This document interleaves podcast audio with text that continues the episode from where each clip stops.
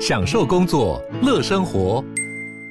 就算不在办公室，也能从容应对线上会议。HP Dragonfly 透过专业的 HP Presence 设计，内建降噪及会议快速键，搭配清晰的 Bang & Olufsen 音效，增强音讯及视讯功能。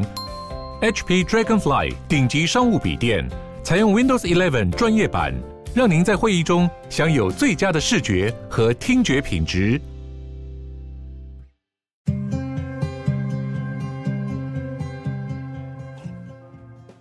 欢迎光临鲨语，让你关注那些有流量却没声量的有趣资讯，用十分钟零碎时间，一起跟上这个永远跟不上的世界。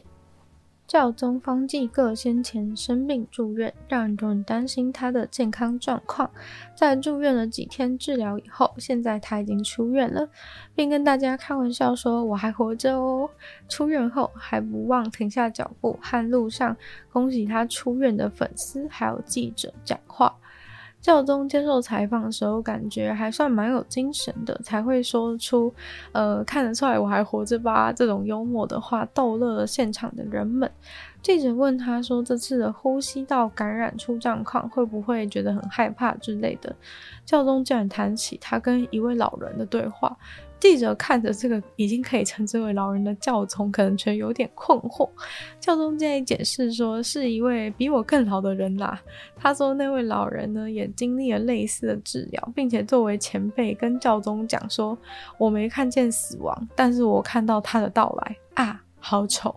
虽然呢这句话有点意义不明，但是可能呢是暗示这个病。不会危及生命，却很难缠。好丑，有可能是解释病魔的丑恶与染病的痛苦。OK，这是我个人的解释。总之，教宗还在路上拥抱了痛失爱女的夫妻啊，继续一如往常的散播爱。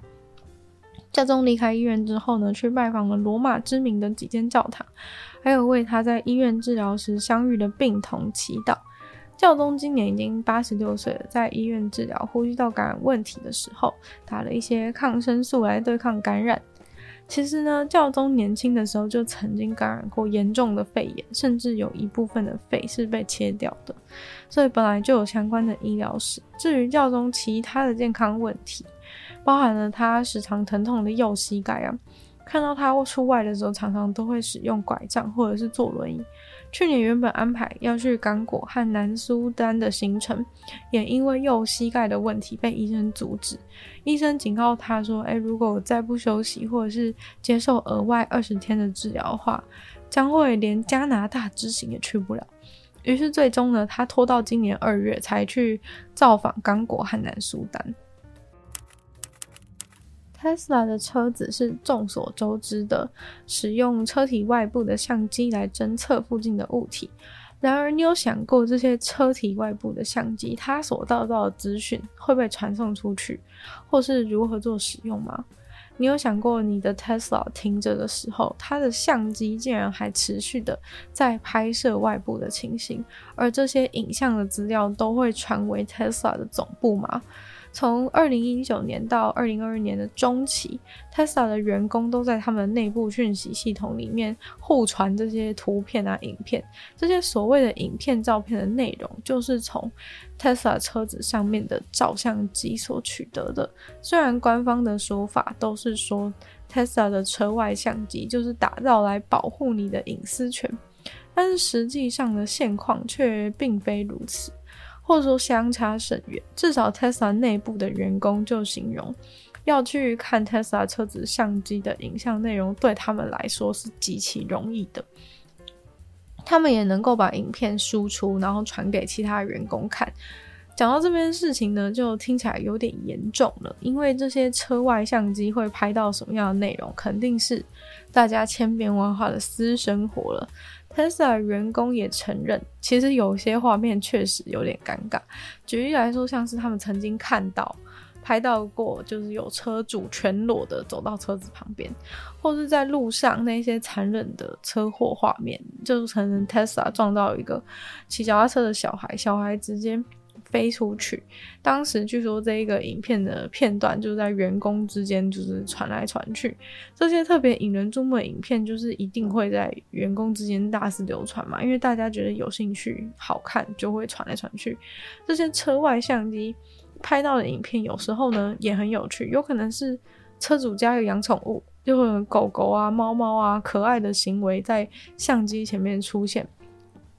常常就会被员内部的员工截取下来，还会做成梗图什么的。其实基本上就是会有很多员工。就是可以看到车主私生活的面貌，尤其是这些车子在车库里面充电的时候啊，就会拍到人家基本上车库里面的东西就都会全部出现，像是什么情趣用品啊，或者在晒在晒的一些内衣等等的。也有好些员工其实觉得他们看这些内容去分享这些内容，并没有什么，就是特斯拉车外相机的影像内容本来就是他们可以去使用。但是他们认为更有问题的呢，像是地图的定位资讯，原来被分享出去的不是只有这些影像而已，连这些影像是在什么地理位置被拍下的，员工都能够轻易的获取相关资料。等于说呢，员工不只能看到车主的私生活，还能知道这个私生活是发生在地图上的哪里，甚至能够去登门拜访。虽然 Tesla 的顾客服务中心是表示说，这些影像的资料啊，不会跟车主的个人资讯有什么连接，但是呢，基本上只要能够随意看到就是车外相机拍到的内容，然后还能够知道地点，就已经很可怕了吧？基本上就像是有人有监视器在监视你，他知道你是谁，但你不知道他是谁。有线索指出，甚至 Elon Musk 自己的一台车，就是当初好像他跟那个 James Bond 买的一台一台车，那一台车的车外影像，公司的员工都看过。Tesla 表示，这些影像的内容呢，主要是为了要训练 AI，但是训练 AI 呢，就是会需要仰赖人为去标签化。才能够校准影像辨识，让人类去判断说，哎，这个是这个遇到这个状况是需要去注意，遇到这个状况是不需要去注意的。所以等于说，就是必须要有人去看这些影片。鸭嘴兽泰瑞被绑架了吗？澳洲一位二十六岁的男子从昆士兰的鸭嘴兽原生栖息地带走了一只鸭嘴兽，当地的警方已经在追查那位鸭嘴兽绑架犯。警方表示，监视器拍到那位男子是跟一位女子同行，两人呢一开始是在河流附近找到了野生的鸭嘴兽。把野生的鸭嘴兽打包带走以后，就搭上了火车，到达一间购物中心。然而，不知道他们是想要炫耀，还是不知道外带鸭嘴兽是不法的行为，他们就这样子大摇大摆的抱着鸭嘴兽走进购物中心，跟路人炫耀。这位男子被以擅自带走保育类动物，还有违法持有保育类野生动物的罪名起诉。这类的法律最多可以罚二十八万九千元美金左右。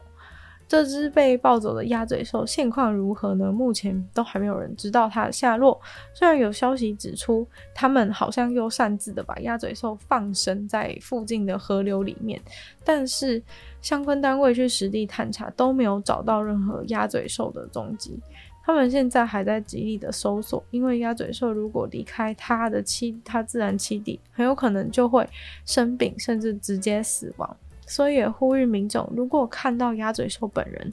不要随便喂食，或是带它到新的环境。雄性的鸭嘴兽呢，后脚上甚至会有有毒的刺。如果外行人在跟鸭嘴兽接触的时候没有去注意，有可能会对人发生危险。那一般民众呢，如果你真的幸运在野外遇到鸭嘴兽，最好就是要保持一点距离，不要拍打喂食，不要触摸它。